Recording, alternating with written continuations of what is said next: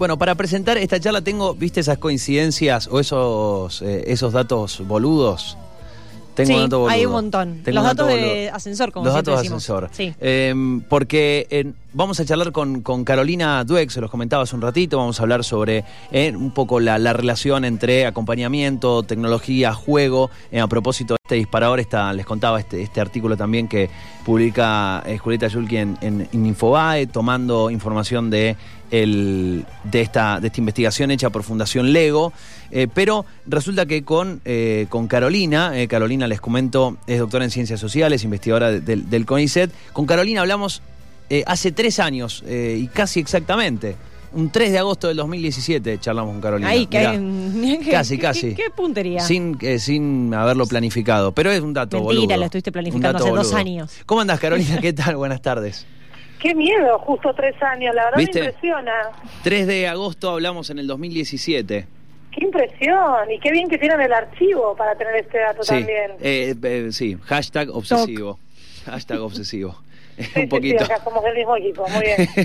Así que tengo ahí, yo busco el, el apellido ahí en una carpeta y, arranca toda la- todas las veces que charlamos. Bueno, arranca, sí, en el, ch- en el 2017 hablamos eh, por un, tema que había surgido de, bueno, de youtubers y, y algunas cuestiones relacionadas a, a justamente la, lo que pasaba, lo que pasa en una pantalla y qué influencia podía tener sobre el- la- las acciones en, en- en los niños que lo consumían. Pero bueno, Fíjate que estamos con las mismas preguntas. estamos con ¿eh? las mismas preguntas. Estamos con las mismas preguntas. Sí, sí, en ese caso, bueno, había sido un caso muy particular que tenía, ponía el foco en, en uno, en uno de estos muchachos, eh, no recuerdo ahora el nombre, eh, un conocido que, bueno, en un video salieron como, eh, salieron, se habían filmado manoseando a una chica. Eh, y me- recuerdo que te llamé y charlamos bastante sobre justamente que eso esté... Ay, decime que estuve bien, porque no me acuerdo Sí, sí, sí, decime sí. si estuve más o menos ahí. Excelente, excelente. Ah, me porque alegro, me alegro mucho. justamente hablamos sobre poner eso no en, en pantalla y digo, qué significa poner eso en pantalla y que haya un montón de personas consumiendo eso y en Sí. ese caso los chicos poniéndolo como una joda, ¿no? Eh, bueno, se armó mucho lío en ese momento eh, con bueno, eso. igual, a ver, hablando, hablando un poco más en serio, una de las cuestiones que nos permite pensar los últimos tres, cinco años, tal vez dos años y medio con más intensidad, tiene que ver con una sensibilización mayor a un tipo de contenido que teníamos Sí. naturalizado. Es Exacto. decir, eh, ahora es mucho más fácil que, que chicos y chicas o adolescentes se enojen y se indignen a que piensen que es una joda. Eso tiene que ver con un cambio cultural en, en curso Sí, tal cual, tal cual. Y, que me y- muy fundamental. muy sí. interesante, y va a ser a mediano y largo plazo, digamos, lo que, por lo menos en, en mi equipo de trabajo, lo que hicimos un- una investigación por todo el país, eh, no representativa a nivel cuantitativo, pero lo que encontramos fue mucha resistencia también. Entonces no es todo cambio, no es todo positivo, no es todo de construcción, sino un gran proceso que en algunos lugares está un poco más acelerado que en otros. Sí, de decir, eh, che, ¿por qué no puedo hacer un chiste con esto? O, Exacto. Sí, sí, de contenidos que todavía no, como dicen, che, no entiendo por qué está mal mostrar esto o hacer no, esto. no, o simplemente, bueno, ahora justo no, pero hasta el hasta el 13 de marzo, si ibas a la puerta de la escuela, ¿quiénes estaban? ¿Quiénes estaban en la puerta de la escuela, digamos, sosteniendo la cotidianidad de los chicos y chicas? Sí, sí, Entonces, sí, los- también los profes, sí. quiénes son los interlocutores de los chicos y chicas que los ayudan a pensar mientras crecen. Sí, tal cual. Tal cual. Ahora, eh, en esta me, interesó mucho pensar eh, pensar esto de otra manera. Hace mucho que se viene hablando y, yendo concretamente a justamente la relación entre eh, eh, o, o estas diferentes eh, elementos ¿no? que se van uniendo hoy en la vida de- de un chico.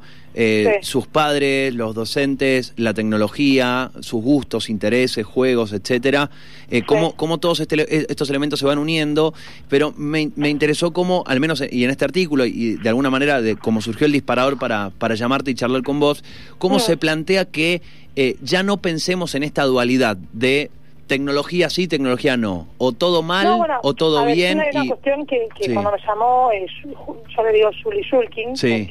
así como la llamo, cuando me llamó eh, Julie, yo lo que le dije fue que me parecía que seguir pensando dicotómicamente a favor o en contra de la tecnología, lo único que hacía era obturar cualquier tipo de discusión Exacto. que podamos tener al respecto. Que lo Exacto. que teníamos que pensar era qué usos, qué apropiaciones, en qué contexto. Claro. Digo, Y teniendo en cuenta me que... llamaron cuando empezó la pandemia. Sí. Digo, perdón, hay algo fundamental, Sí, que es que perdón. bien, mal, malo, bueno, existe y está ahí. O sea, hay que hablarlo porque está. O sea, si es Sí. bueno es malo, es bueno. Bueno, sí, pero, pero está, malo ¿qué bueno hacemos según con eso? cómo, Claro, según malo cómo la uses. quién, malo en forma de Exacto. qué. Les voy a contar una anécdota. Me llaman de una comunidad, eh, de una religión, no importa cuál, eh, diciéndome que ellos tenían como principio la prohibición de la tecnología. Y que empezó la pandemia y de golpe los chicos tenían clase por internet. Y los chicos tenían todo mediante pantallas, la vida social, la vida religiosa, la vida todo. Entonces me llamaron, yo agradecida porque me genera como una, esto, una una gran manera de ayudarme a pensar a mí también, ¿no? Mi propia práctica como investigadora, qué es lo que ocurre en la pandemia respecto de los cambios de hábitos. Y me decían, ¿cómo hacemos ahora para decirles que no? Porque una vez que los chicos acceden al dispositivo, después se quieren quedar en YouTube, después quieren ver otras cosas, no es solamente la clase, sino lo que se ponía ahí en juego era el acceso. Entonces, yo lo que les dije fue que hace muchos años ya con mi equipo de trabajo y con los colegas con los que con los que interactúo y que tratamos de pensar juntos los temas, estamos diciendo que si bien como vos decís eh, las dicotomías están ahí y son muy útiles porque evidentemente sintetizan grandes conjuntos de posiciones, lo que nos está demostrando este momento particular de la historia de la humanidad es que no nos sirven para pensar las prácticas vinculadas con los dispositivos. ¿Cómo tendríamos escuela hoy si no hubiera eh, WhatsApp, Internet, Zoom, Meet, aunque lo que más aparece en las últimas investigaciones es en Argentina en escuelas públicas es el WhatsApp. ¿no? Como, como, como plataforma. ¿De qué manera podemos dejar de pensar todo blanco y negro y empezar a pensar cómo, cuánto, de qué manera, con quiénes, contra quiénes? Creo que son núcleos mucho más interesantes. Sí, a ver, poner, decir, es- eh, no, ya está, dos horas, listo, basta, se acabó. Es como poner, además, ¿no? Incluso en la man- entiendo en la manera en la que se plantean los límites, incluso, eh, en la cual decir, mira, el tiempo, ¿no?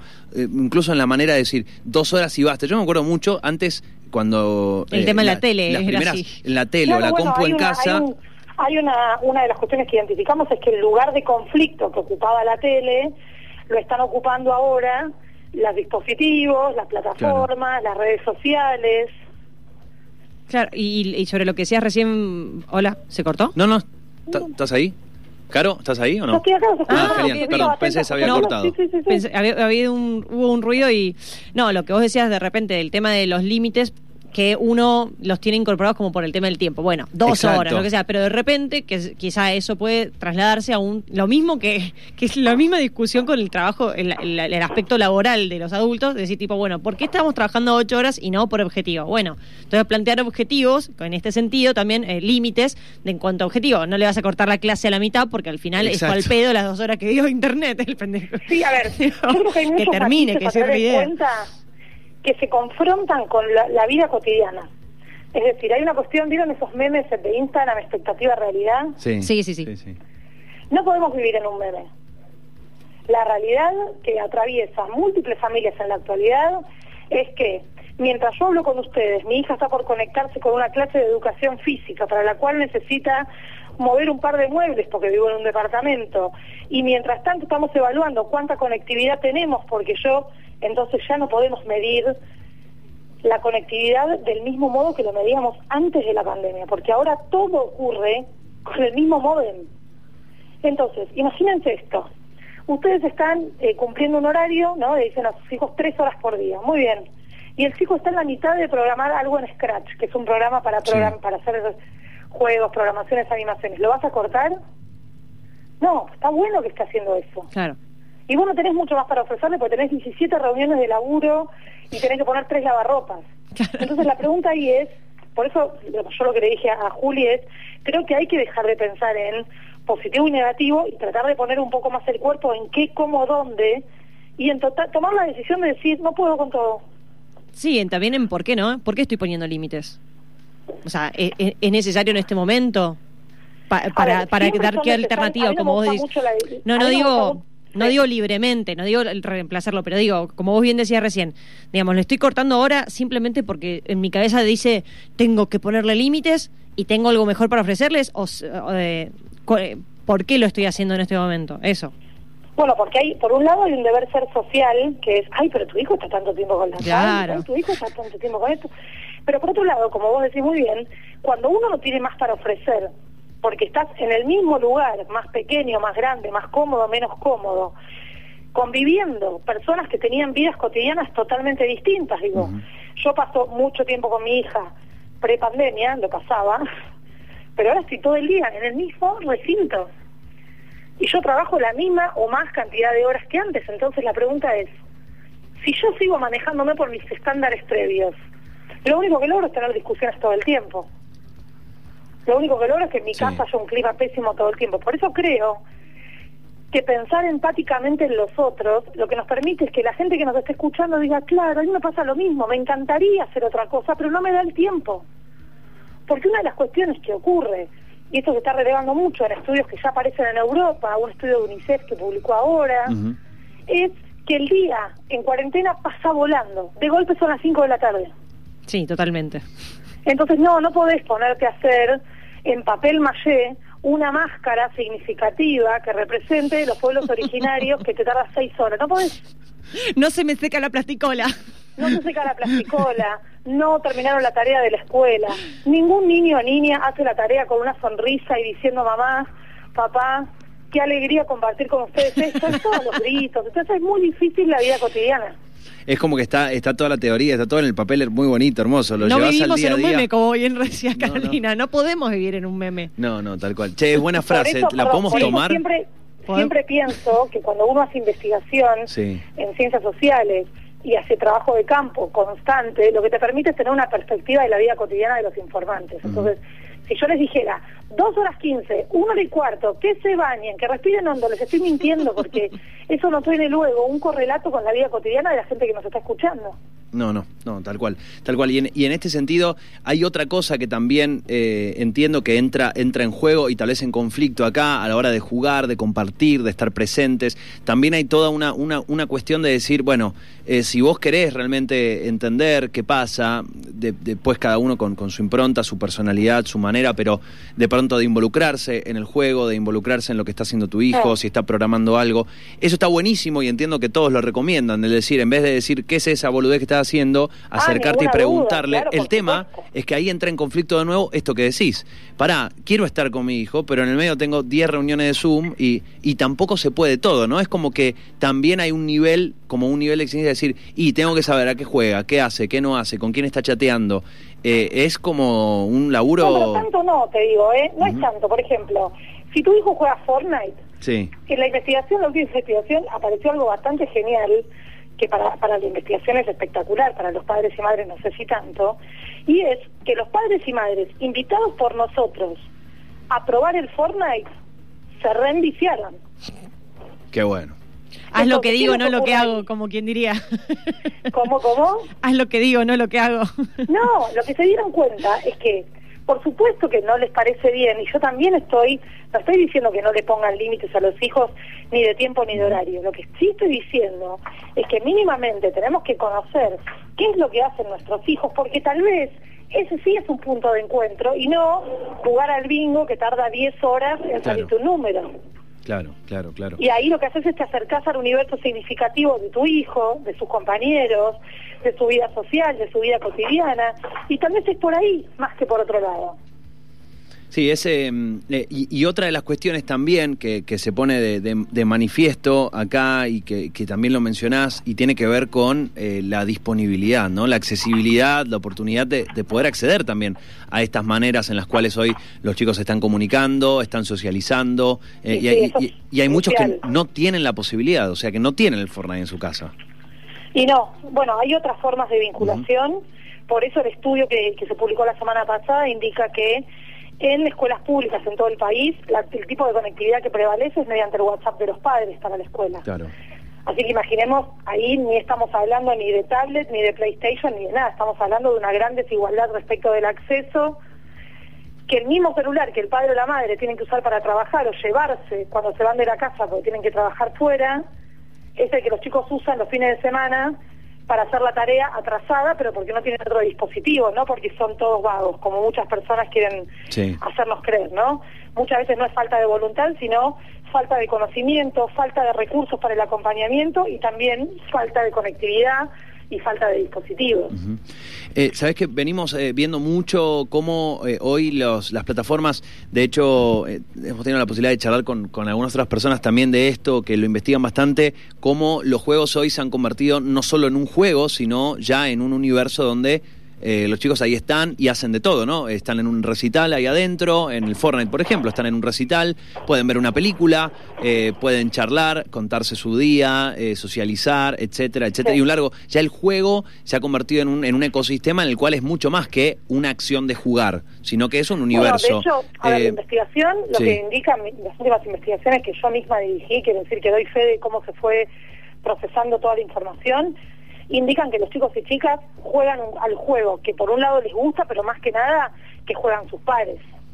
Claro. Entonces esto pasaba cuando yo hace unos años investigaba los juegos, eh, digamos, eh, semi en red en Facebook, y lo que nos decían los chicos es, cuando quedo primero de toda la lista de, de mis amigos dejo de jugar, si mis amigos dejan de jugar yo dejo de jugar, porque porque ahí el incentivo siempre es la socialización y es lo que seguramente como hipótesis a investigaciones futuras uh -huh. respecto de la cuarentena, pandemia, va a pasar lo mismo. Yo lo que creo es que una de las cuestiones es si ves una película con tus amigos este, compartiendo pantalla, si estás jugando un juego porque lo juegan tus amigos, ahí el, el núcleo es la sociabilidad.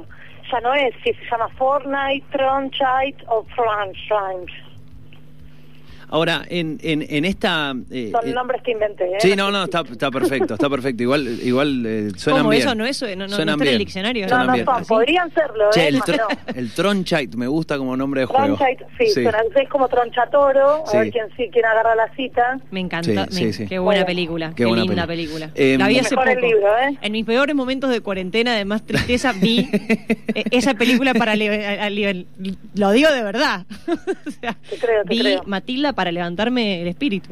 Es muy hermosa. bien, muy bien. Ahora, eh, eh, es- hay una, una investigación pendiente que tendrán, te pregunto si, si la tienen pensada para el, el después, ¿no? No quiero ponerme acá Ay, con no el... te voy a mentir.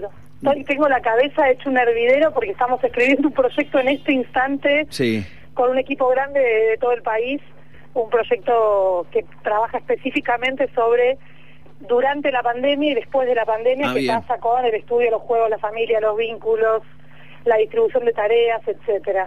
bueno, espectacular, espectacular. Eh, eh, primero, eh, primero que no te hierva la cabeza, o sea, que no se queme, por favor, Carolina. Queremos, no, no, queremos que Carolina. Todavía que eso es difícil. Queremos Carolina para rato, así hablamos en otros tres años o menos.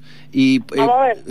y por otro lado, eh, porque eh, todo, este, todo este universo que de alguna manera se potenció, eh, lo, vemos en, los- en las estadísticas de lo, que, lo que es consumo no solamente de videojuegos, y no hablo solamente de los niños, sino eh, de, todo, de todo tipo de, segmentos etarios, sino también en el consumo de, juegos de, visualización, ¿no? de, de deportes electrónicos.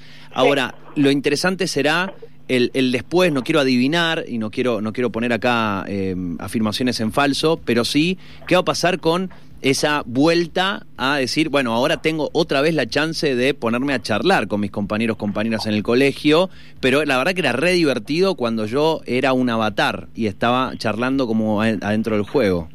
Lo que pasa es que ahí otra vez, y perdóname si soy medio antipática, Sí, estamos pensando otra vez en virtual real, positivo negativo. sí, Esto va a sí, seguir. razón. Esto va a seguir, pero no porque yo lo digo, porque hubiera seguido igual sin pandemia. Porque el juego y el juego en red es un gran, una gran estrategia de entretenimiento, pero también un gran puente de vínculos. A los chicos y chicas les cuesta muchísimo hablar entre sí y les es muchísimo más fácil hacerlo con una temática en común, como puede ser un juego, o con una plataforma en común, como puede ser compartir un equipo de algún juego multiplataforma. Entonces ahí yo creo que es nuestra idea de, digo, a ver, como adultos, ¿ustedes piensan que vamos a irnos a dormir a las plazas cuando termine esto? No, vamos a seguir durmiendo acá, vamos a seguir quedándonos en casa viendo una película el sábado a la noche, sabiendo que existe la posibilidad de salir. Es que eso es lo que angustia Pero- realmente, la falta de Pero no es que posibilidad. vamos a estar, re- o sea, tal vez los el primer mes, si se puede volver a salir a recitales y todo.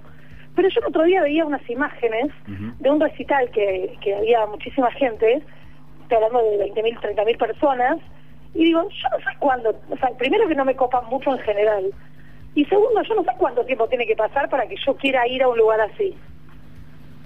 Entonces hay un- una idea de cambio de cambio Sí. de una de una entre comillas pospandemia que va a tener fecha que no tiene fecha porque va a tener mucho que ver con la experiencia de cada uno durante la pandemia durante este, la, la, la forma que vivieron la cuarentena, con quienes la vivieron. Para muchas familias fue muy traumático, muchas situaciones de violencia. Entonces, cómo salimos de ahí va a depender mucho de esa trayectoria que es Sí.